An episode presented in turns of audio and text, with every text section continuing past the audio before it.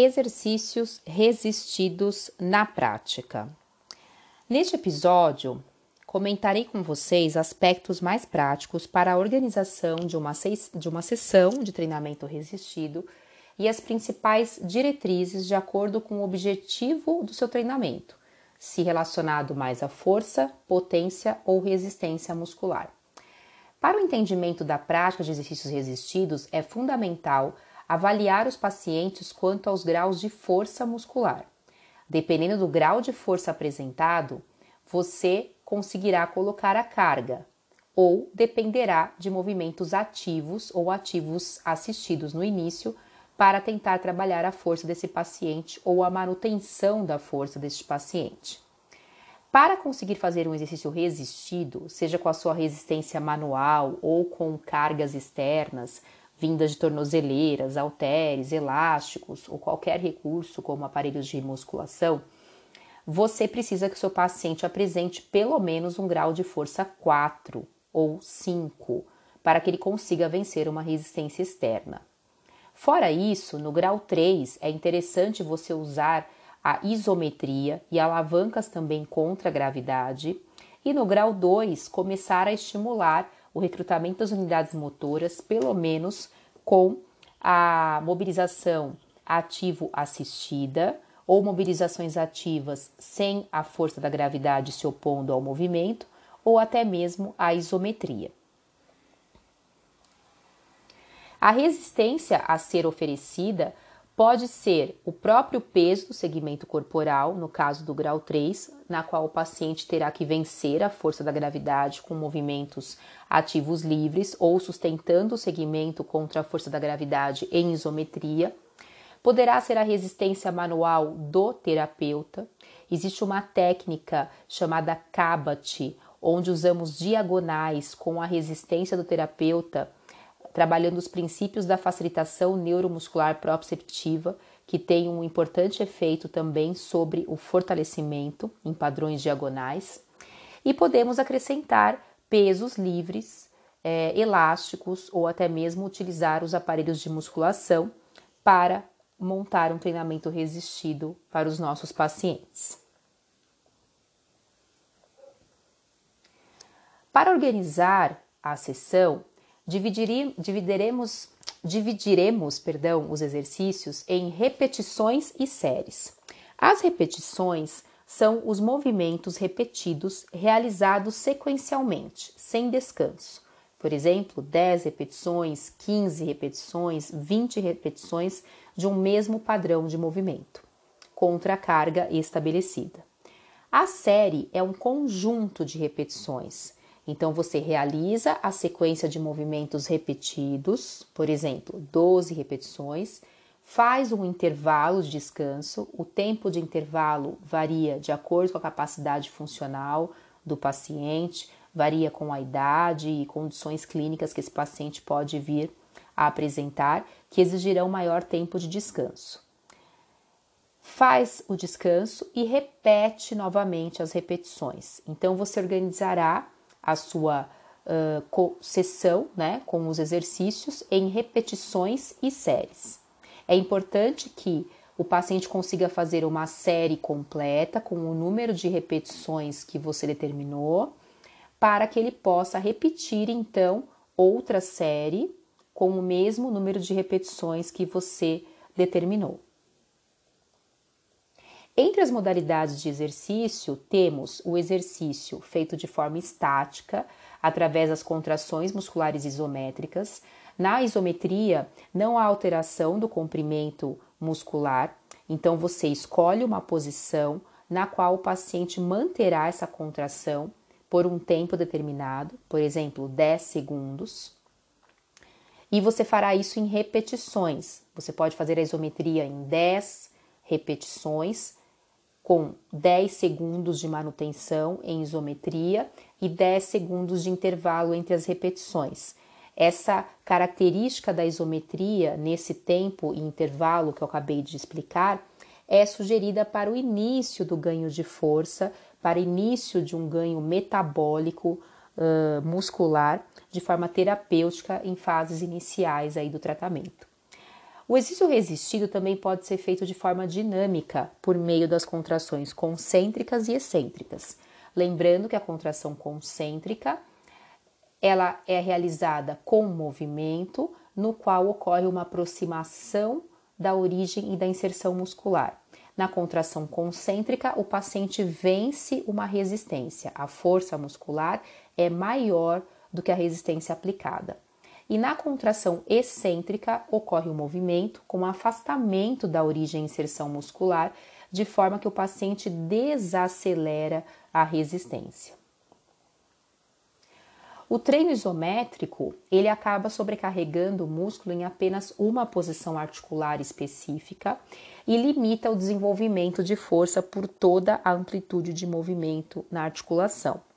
Ele pode ser feito contra a gravidade, por exemplo, um paciente que tem grau 3, ou de forma resistida, agregando-se pesos, resistências, elásticos ao segmento envolvido.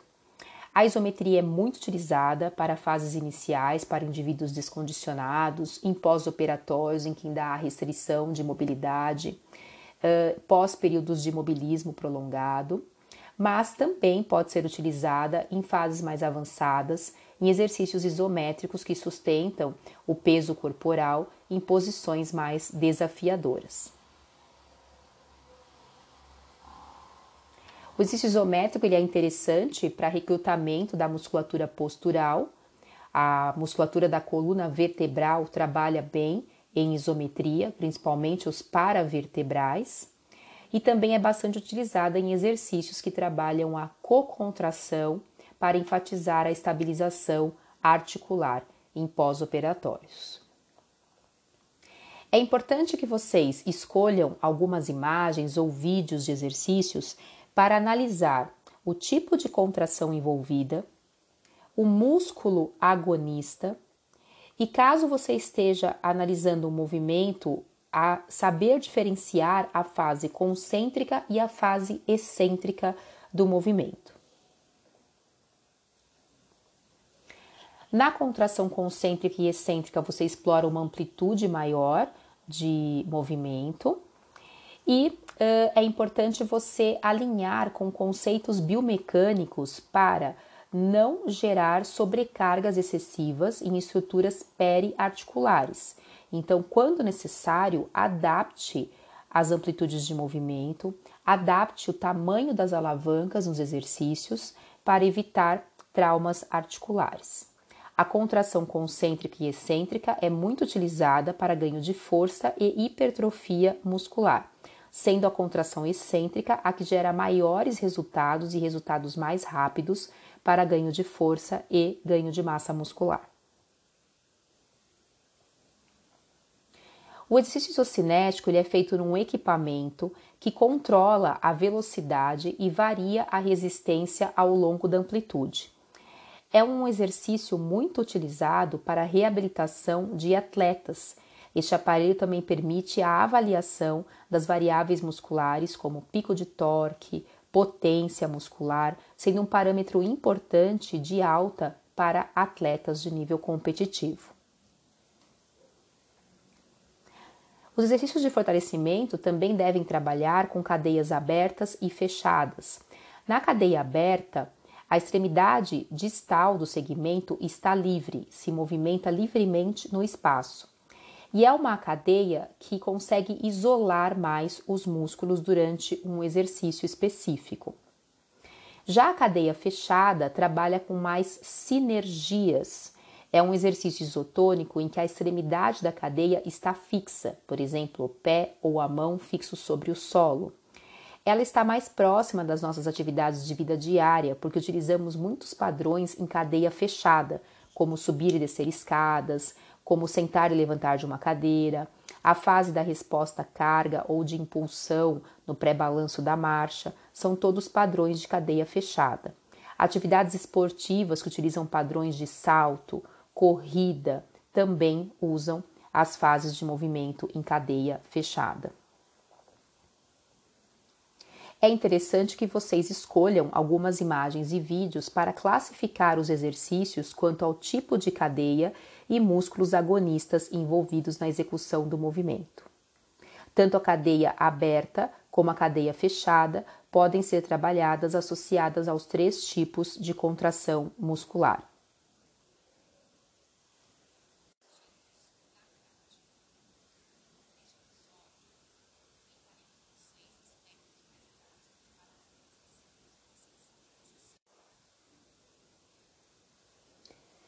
Vejamos agora alguns princípios de treinamento.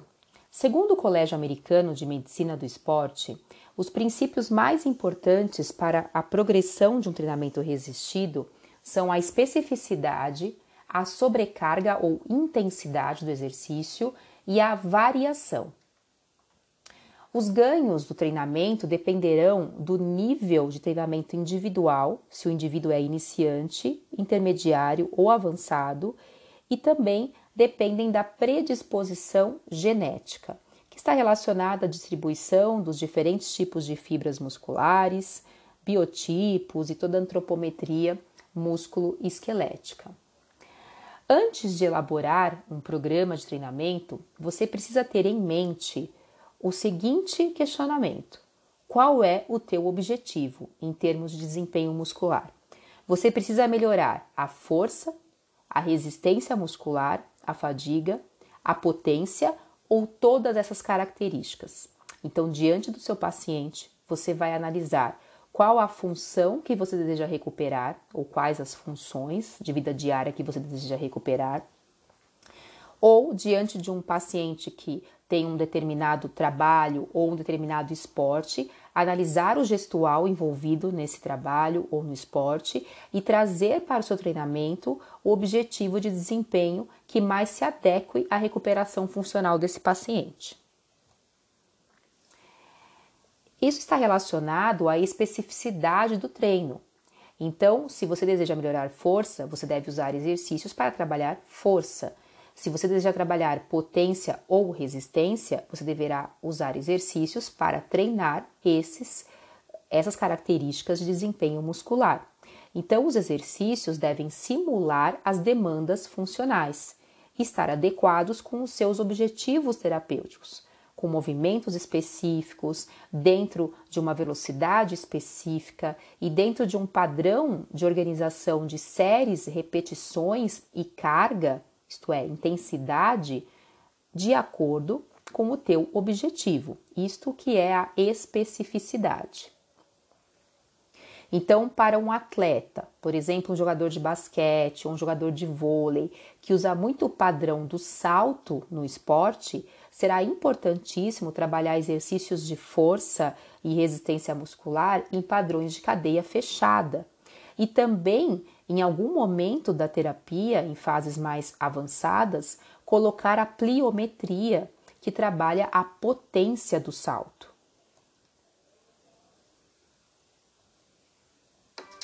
No dia a dia com idosos, por exemplo, um exercício funcional muito importante é o sentar e levantar da cadeira.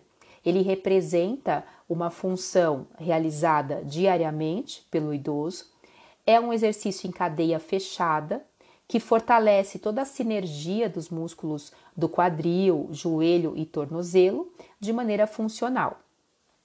Outro aspecto importante é a sobrecarga que será oferecida ao exercício. A sobrecarga é a intensidade do treino, é a carga que você vai oferecer ao exercício. É importante que você entenda que o músculo precisa ser sobrecarregado acima do que ele está acostumado a fazer. E vai chegar um momento em que o músculo vai se adaptar. Então você deve aumentar a intensidade do treino periodicamente. Lembrem que o estímulo para a força é a quantidade de tensão, é a carga, é a intensidade que você oferece ao músculo e não o número de repetições. Quando você aumenta muito o número de repetições, você se direciona para um treino de resistência muscular, para que o músculo consiga se contrair por tempo prolongado repetidas vezes. Quando a sua ideia é pico de força, você diminui o número de repetições para conseguir aumentar a carga. A quantidade de carga sempre é determinada por uma porcentagem da quantidade máxima de tensão que esse músculo pode desenvolver. E você irá testar esta sobrecarga antes de iniciar o programa de exercícios. Cada músculo, cada padrão de exercício exigirá um teste específico de repetições máximas para que você consiga escolher o peso ideal, isto é, a sobrecarga ideal, para gerar um estímulo no músculo para que ele possa gerar respostas fisiológicas. E é importante que o exercício de fortalecimento não gere dor, porque o exercício realizado na presença de dor inibe a ação muscular, inibe a capacidade de produzir força. O princípio da variação determina que você precisa variar o volume do treinamento e a intensidade. E é importante também variar os tipos de exercício utilizados ao longo do treinamento.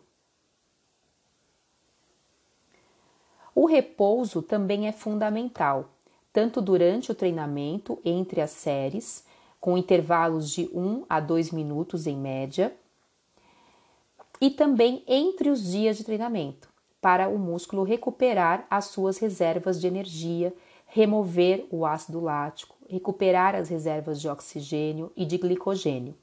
Então é fundamental que ao organizar um programa de exercícios, que o paciente não fortaleça o mesmo grupo muscular todos os dias. É importante que ele tenha intervalos de recuperação. Organize as as sessões do paciente de forma que ele trabalhe alguns grupos num dia, no dia seguinte outros grupos musculares e depois retome o mesmo trabalho uh, num outro dia. O volume representa a quantidade de exercícios que se realiza em determinado período. Ele envolve a soma do número de séries por exercício, o número de exercícios, isto é, os tipos de exercícios que você escolheu para fazer naquela sessão, o número de repetições e também a frequência semanal. Então, para principiantes, é consenso que se deva utilizar, primeiramente, poucos exercícios, menor intensidade, menor número de séries e repetições, para que o corpo vá se adaptando e se acostumando a essa nova rotina de treino. Um outro princípio que não pode ser esquecido é o princípio da reversibilidade. A interrupção do treinamento irá gerar perdas, então irá levar o paciente a um descondicionamento físico. Esta redução na capacidade de produzir força, resistência ou potência, então a redução do desempenho muscular, já começa dentro de uma semana ou duas depois que o exercício é interrompido. Então, com certeza, nós demoramos muito mais para promover ganhos do que as perdas. Quanto à sequência dos exercícios numa sessão, você pode organizá-los de uma maneira que você inicie primeiramente com exercícios que trabalhem grandes grupos musculares, para em seguida trabalhar os pequenos grupos musculares. Trabalhar primeiramente exercícios multiarticulares para depois trabalhar movimentos isolados com músculos monoarticulares. Exercícios também de maior intensidade, para em seguida treinar os de menor intensidade, pode ser uma opção para evitar a fadiga. E alternar o trabalho entre músculos agonistas e antagonistas numa sequência da, ao longo da sua sessão. É o que a gente chama de descanso ativo. Vamos supor, você coloca o seu paciente para treinar o quadríceps no equipamento e enquanto ele faz o intervalo de repouso para o quadríceps, ele troca de equipamento fazendo um exercício para os músculos isquiotibiais. E ele vai fazendo essa troca até completar o número de séries determinado.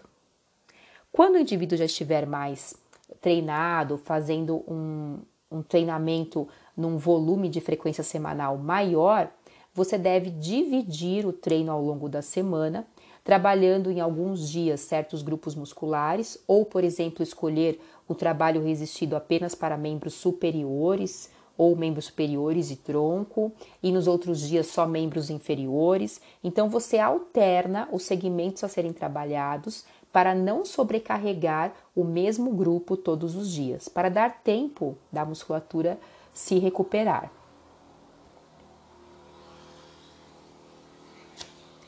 Então, o objetivo deste episódio foi revisar com vocês alguns aspectos da cinesiologia e da biomecânica quanto aos tipos de contração, tipos de cadeia muscular e também aplicar aos exercícios os princípios de treinamento. Vejo vocês no próximo episódio.